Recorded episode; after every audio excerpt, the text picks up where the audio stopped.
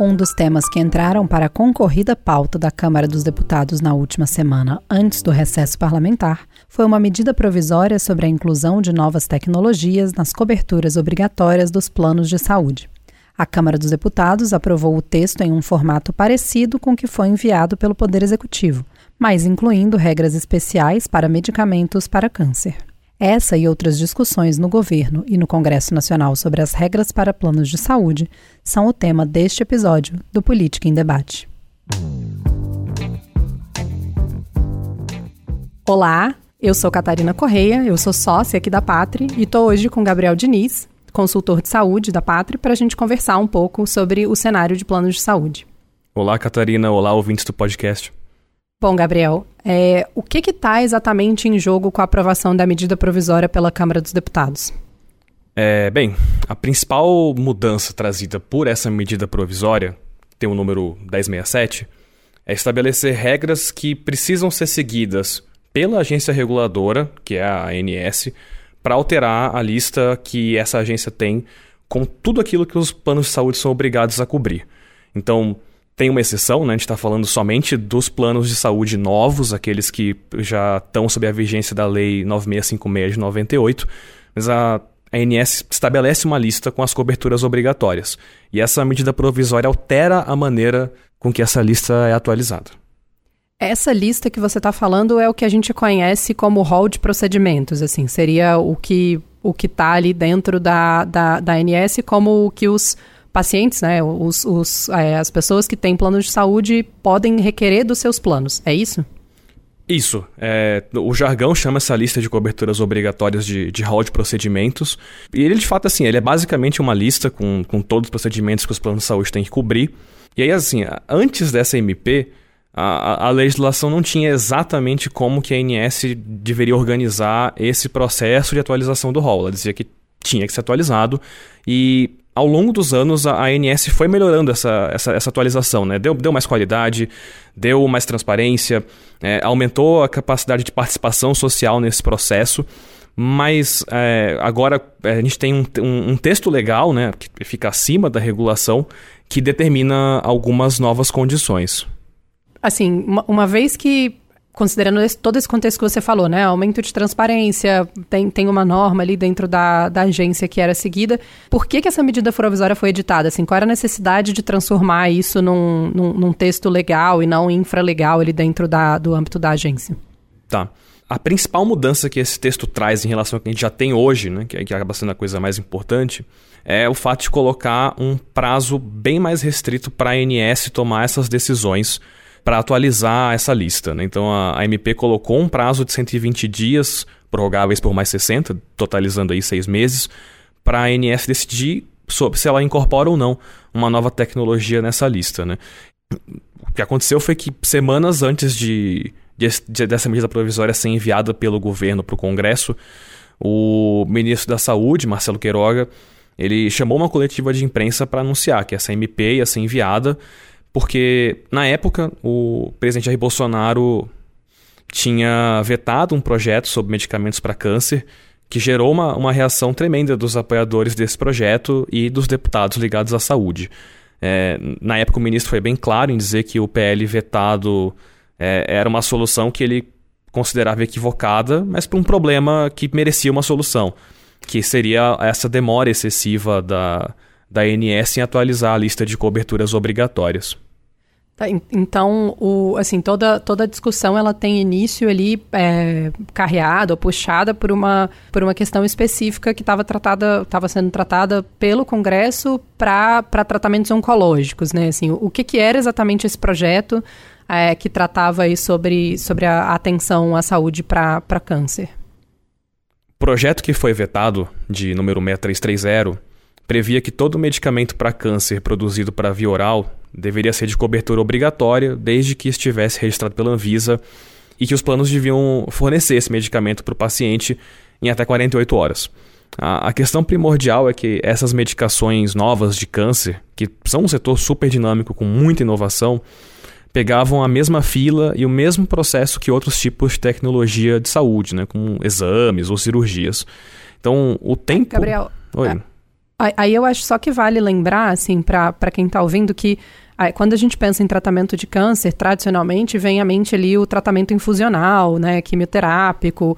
É, o que o, que o, o 6330 trazia era essa essa diferenciação por conta do que você falou, né, de ser muito, de estar tá trabalhando com, com tecnologias inovadoras, porque hoje a gente tem, é, na, o mercado de, de fármacos, ele tem ali uma série de medicamentos orais, são pílulas com o mesmo efeito da quimioterapia, mas com menos efeito colateral para o paciente, então com, que, que acaba sendo um tratamento bem mais é, assim, bem, bem mais é, tranquilo para os pacientes com câncer, né? Mas, é, mas acho que só, só para pontuar aí, assim, qual que foi, qual que era o resultado disso que, que você comentou dos medicamentos orais entrarem na mesma fila que é, todo, todos os outros procedimentos de saúde?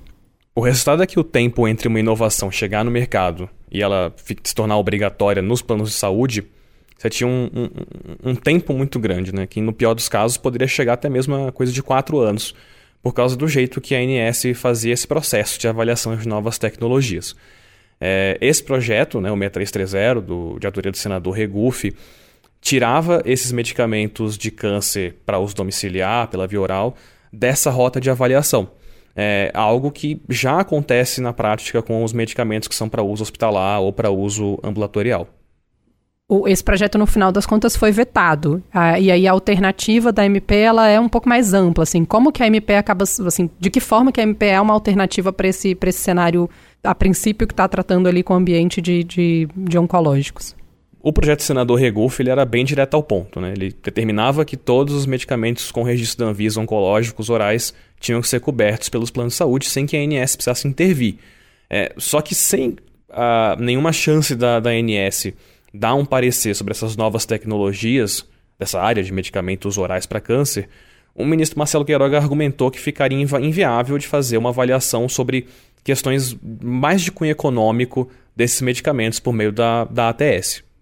Tá, no, no fundo, é, era uma preocupação também com o custo que essa, essa incorporação direta, digamos assim, né, essa inclusão direta ali no hall, teria para os planos de saúde, né, que tem, é, que tem uma, uma, uma questão de, de equilíbrio financeiro também em relação à sua base de pacientes atendidos, etc. Mas você mencionou uma, uma sigla aí no final, assim, você falou é, sobre ATS. O, o que, que isso significa exatamente? ATS significa Avaliação de Tecnologias em Saúde.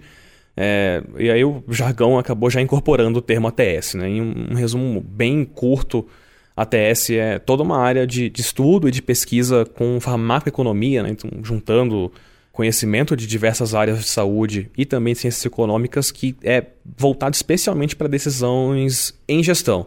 Então, serve para gestão do setor público, serve para gestão do setor privado, até mesmo em uma unidade hospitalar você tem ATS acontecendo.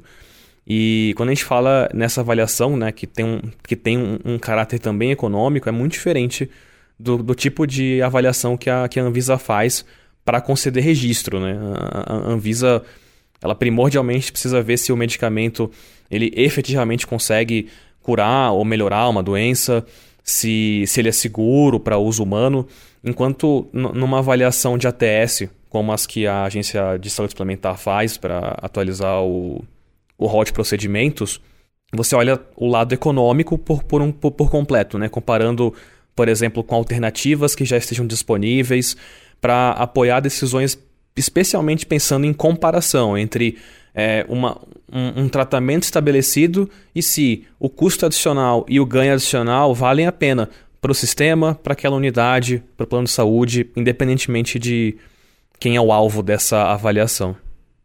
Legal, assim, no, no fundo a gente está falando então de um processo que não está olhando só para eficácia do medicamento ou para qual é a relação do paciente com o tratamento e sim para o sistema como um todo, né? De, nesse caso de saúde suplementar e, e a sua sustentabilidade também ao longo do tempo. Tá, não, legal. Quando a gente estava falando então sobre essa via da inclusão do rol sob a perspectiva de sustentabilidade dos planos de saúde, é, a gente está olhando para um, um cenário de preocupação com subida de custos, assim, né? Que é, que é um tema que todo ano desperta várias discussões em relação à saúde suplementar. E aí entra o conceito de, de mutualismo nos planos de saúde. Assim. Tem. Como é, como é que você vê esse, essa, essa percepção? Assim, o que, que tem nesse sentido de, de discussão? A noção de mutualismo ela é sempre muito presente nessas discussões de planos de saúde, né? O conceito de mutualismo ele vem ali já do mercado de seguros em geral, né?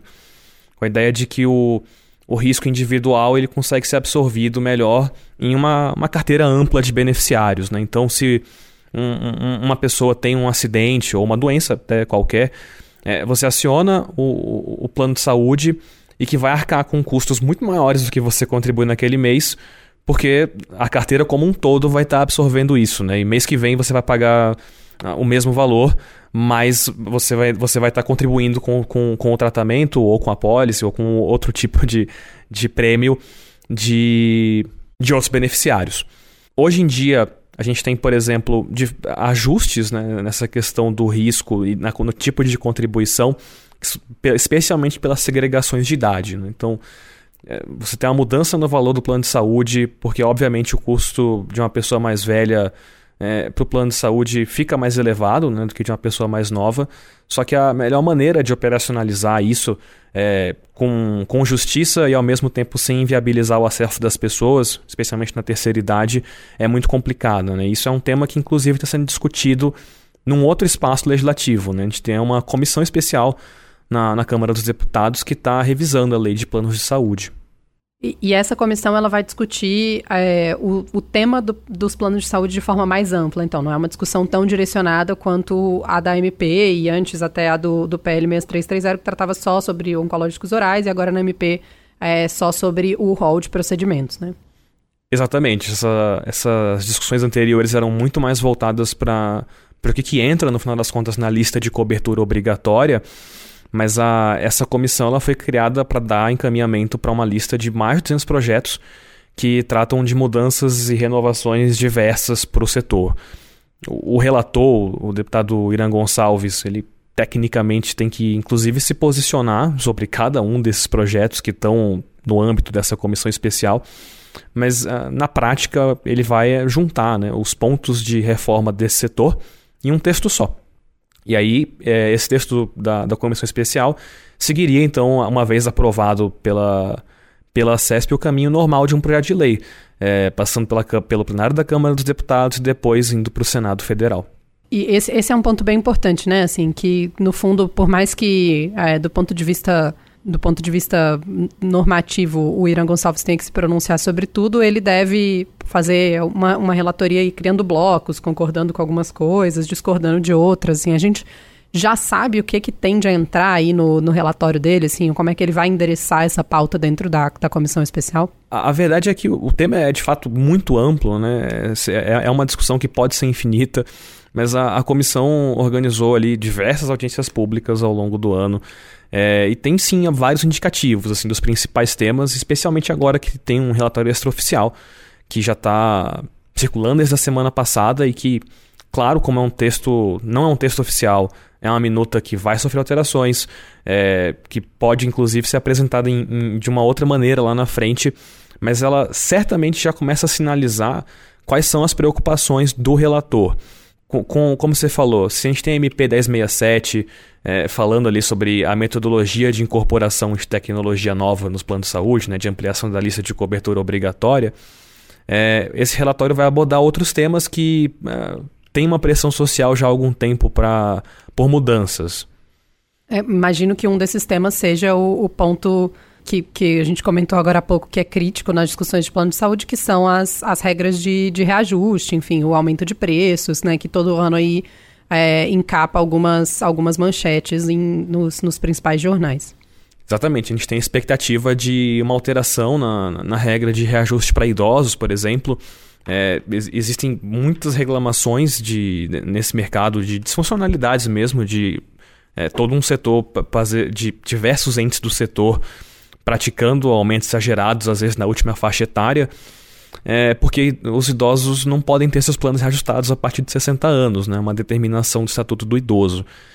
Um outro tipo de discussão que também a gente espera que a, acaba aparecendo seria uma alteração na definição de plano ambulatorial, que é uma categoria de plano de saúde que tecnicamente não te dá direito a procedimento hospitalar, mas que pela configuração atual ela acaba incluindo vários procedimentos de alta tecnologia e também é, de alto custo.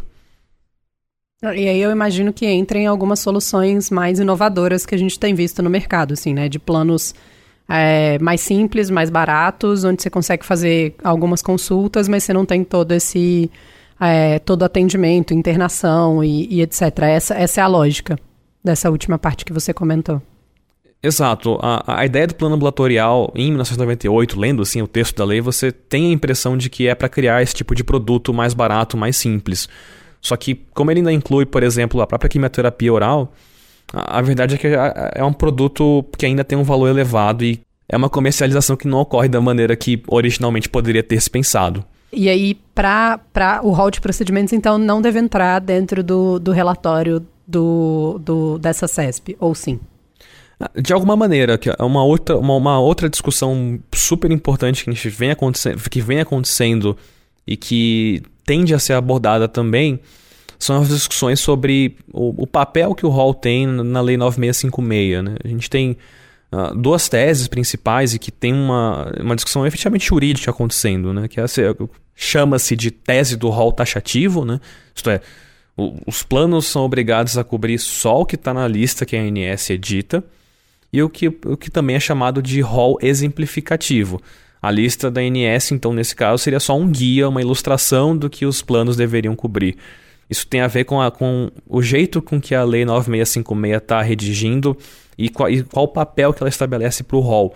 O relator tende a querer é, buscar solidificar o rol como um texto taxativo, ou seja, só é obrigatório que está incluído no texto é, em uma discussão que, como eu disse, está acontecendo em vários pontos, né? Inclusive, espera-se aí que ao longo de 2022 o STJ, o Superior Tribunal de Justiça, avance nessas questões, mas é, se tiver uma mudança legal, você altera totalmente o, a, essa discussão. Bom, e aí, assim, fechando um pouco, ou, ou caminhando para fechar a nossa conversa, o que, que a gente tem de, de perspectivas em relação a outros atores, né? Assim, o, o, o ministro da Saúde, Marcelo Queiroga, ele já se, já se posicionou sobre um possível veto, sobre o que está sendo incluído dentro da MP, ou ele já apresentou outras propostas para além da MP, seja na discussão é, do rol, ou seja na discussão mais, mais geral é, de planos de saúde? Como é que isso. Como é que está o ecossistema aí dessa discussão mais, mais macro? O ministro Marcelo Queiroga ele tem uma, uma afinidade grande com o setor de saúde suplementar, com essa discussão de uma maneira geral. Eu, eu lembro, por exemplo, que ele chegou inclusive a ser indicado pelo presidente Bolsonaro para assumir um cargo de diretor na INS. É, ele, ele, acabou assumindo o Ministério da Saúde antes de ser sabatinado no Senado. E, e, ele já falou em outras oportunidades que ele não se considera o ministro da Saúde Pública, é, mas o ministro da Saúde do Brasil, que, portanto, inclui a gestão, de alguma maneira, sobre a saúde suplementar. É, e ele tem esforços para alterar regras nesse sentido. Ele chegou a reativar o Conselho de Saúde Suplementar, o CONSUL, um, um órgão ali que tem a missão de estabelecer diretrizes mais amplas para essa área de, de, saúde suplementar. Mas a, a, até agora, o principal fruto do que saiu de, de, dessa reativação do Consul é muito voltado para a Covid mesmo. Né? Lembrando que o ministro, inclusive, entende que planos de saúde precisam arcar com os custos das vacinas da Covid-19, entre outros pontos. E aí, o, por meio desse, desse conselho, deve avançar um, um formato, num formato de interação ali com o ministro, então, o que ele tem de ideias para esse setor, o que ele já trouxe publicamente, o que ele imagina que, que deva mudar aí para a saúde suplementar. É, exato. Ele ele, inclusive, para além dessa agenda da Covid, ele já falou em outras oportunidades sobre como ele entende que é preciso dinamizar o setor de, de plano de saúde sem necessariamente mexer em temas assistenciais. Ou seja, sem mexer na cobertura, sem mexer na questão do rol de procedimentos.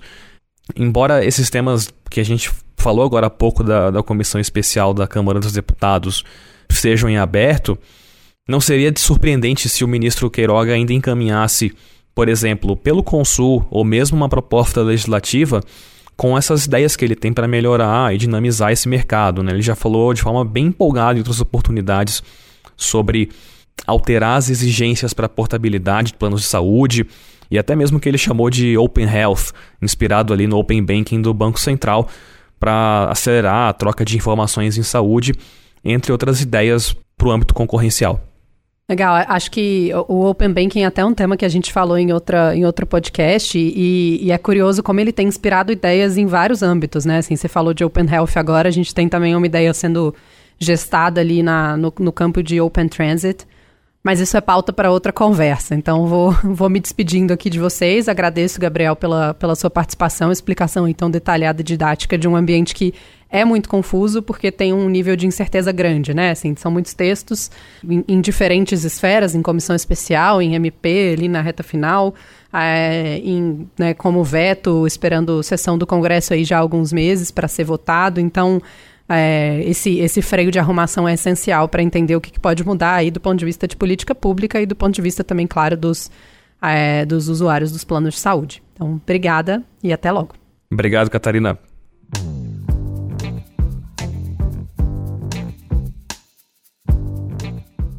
Com a aprovação da MP sobre o rol de procedimentos nesta terça-feira, dia 14, o texto agora segue para o Senado. O texto aprovado pelos deputados estabelece que os medicamentos orais para o câncer precisam passar pelo processo de avaliação da ANS, mas terão trâmite prioritário dentro da agência reguladora. Caso o mérito do texto seja alterado pelos senadores, a MP precisará voltar para análise da Câmara dos Deputados até o fim da sua vigência, que termina logo após o recesso parlamentar, em 10 de fevereiro de 2022. Se aprovada pelo Senado como está, ou apenas com mudanças de redação, a MP segue para a sanção presidencial. Você ouviu a Estação Pátria. O podcast Política em Debate é um podcast da Pátria, consultoria de Public Affairs calcada em método, transparência e inovação. Nós acompanhamos políticas públicas de todas as áreas temáticas, além de tendências locais, para ajudarmos nossos clientes a navegar o ambiente político e regulatório. Conheça nossos serviços e entre em contato no site www.patri.com.br.